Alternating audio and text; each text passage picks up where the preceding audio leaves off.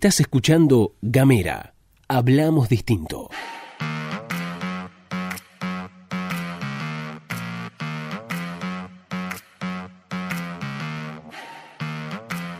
Hola, ¿qué tal? ¿Cómo les va? Bienvenidos, bienvenidas, bienvenidos una vez más a la pastilla de Gamera, este microinformativo que distribuimos de lunes a viernes. Mi nombre es Luz Escarpati y como es habitual me acompaña Gastón Lodos. Y acá estamos con ustedes para abrir una nueva mañana de un nuevo año en la pastilla de Gamera.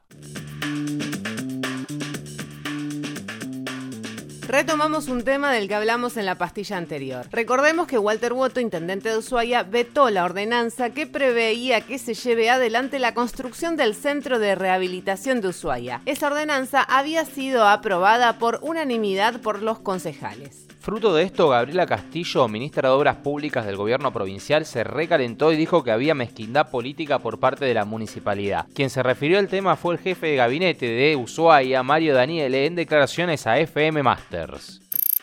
Pero no, no existe, yo lo he hablado con el intendente, no, existe ninguna ningún tipo de, impedimento desde el punto de vista político, era un tema técnico, un tema de una charla que había que tener y nada más.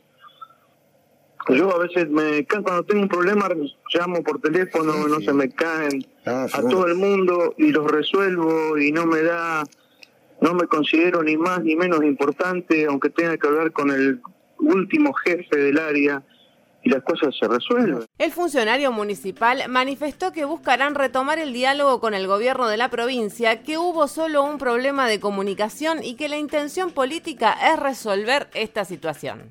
Desde el gobierno provincial destacaron la recomposición salarial del escalafón de profesionales universitarios dependientes de la Administración Central. El viejo reclamo del sector era que se diera cumplimiento al decreto que establece que su remuneración es equivalente a la de los profesionales del Tribunal de Cuentas. Los EPU son contadores públicos, abogados, ingenieros, arquitectos, economistas, entre otros y otras, que tenían un salario de 33 mil pesos y las sucesivas administraciones gubernamentales argumentaban que era muy difícil encontrar profesionales que quisieran trabajar en el Estado por los salarios tan bajos. A partir de la modificación incorporada al presupuesto y según Gacetillo Oficial, los profesionales que ingresen al Estado van a empezar a percibir 89 mil pesos. Esta diferencia es una muestra clara de la decisión política de buscar una mayor profesionalización de la planta técnica con remuneraciones acordes al nivel de complejidad, autonomía y responsabilidad. ¿Quién dijo esto? El ministro de Economía, Guillermo Fernández. No olvidemos que también en el presupuesto se modificó el cálculo de la dieta de los funcionarios políticos de la gestión de Melella y se ató justamente a los EPU. El gobernador va a cobrar seis veces el salario de los profesionales, es decir, 89 mil por seis. ¿Cuánto sería? Sobre esto, Fernández manifestó, el criterio establecido independiza la base de cálculo de las remuneraciones de las autoridades provinciales de los haberes a percibir por los intendentes que estaba vigente desde el año 2011, una relación que no tenía mucha explicación ya que son funciones totalmente distintas.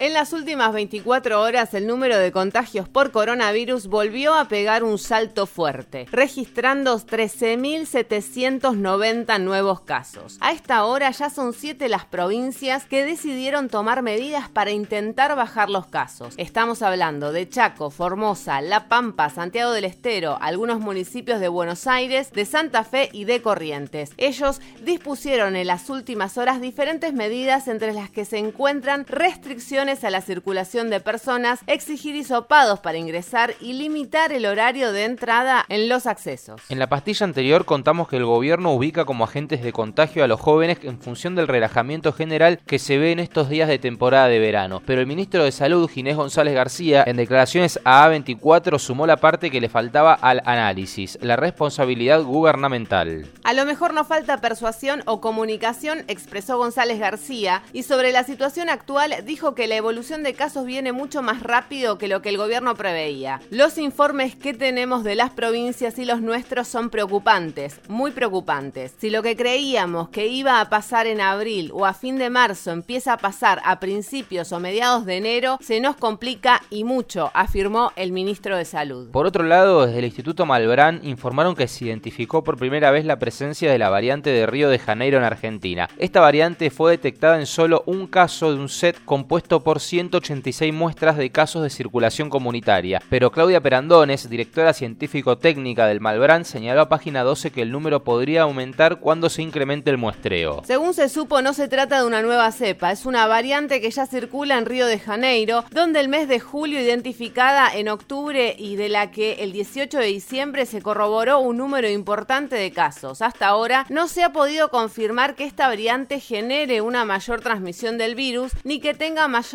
resistencia a anticuerpos neutralizantes, sean de vacunas o de plasma convaleciente. En este sentido, Perandones afirmó que existen dos publicaciones de Brasil que dieron cuenta de que el virus podría tener mayor resistencia, pero que las publicaciones se hicieron en función de modelados teóricos y no por haber observado algún caso en el que un paciente infectado con esta variante no haya mostrado respuesta. Ahora están haciendo un desarrollo experimental para corroborar si esto es así, pero no hay ninguna confirmación ni en vitro ni en individuos. Vamos con la última porque se armó quilombo con el sector agroexportador. Hace unos días el gobierno decidió suspender la exportación de maíz hasta el 1 de marzo del 2021, cuando arranca formalmente la nueva campaña 2020-2021 del cereal. Desde el Ministerio de Agricultura justificaron la medida en base a la necesidad de asegurar el abastecimiento del grano para los sectores que lo utilizan como materia prima en sus procesos de transformación. Luego de esta decisión, la dirigencia de la mesa de enlace 5 Ninagro anunció un cese de comercialización de los granos desde el lunes 11 al miércoles 13 de enero. Desde la mesa de enlace reclamaron al gobierno revisar la decisión del Ministerio de Agricultura en un marco del diálogo con las autoridades que puedan resolver los destinos del futuro del campo y del país. Los que saben dicen que el paro pierde poder al no contar con la adhesión de la Confederación Intercooperativa Agropecuaria Limitada, es decir, de Coninagro. Carlos Yanisoto, presidente de esta entidad, afirmó que no es momento para un paro, pero sí para reclamar que las medidas tomadas por el gobierno de intervención y regulación de los mercados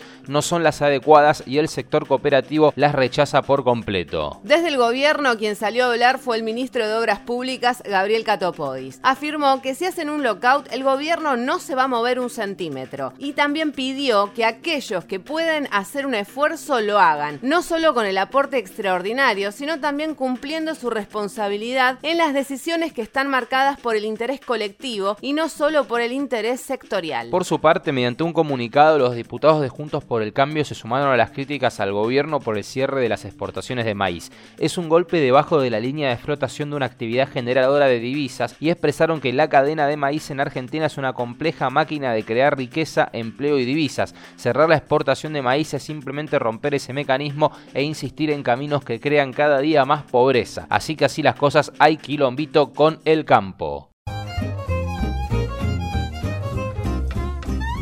Hasta acá llegamos, nos vamos, nos despedimos. Hasta la próxima.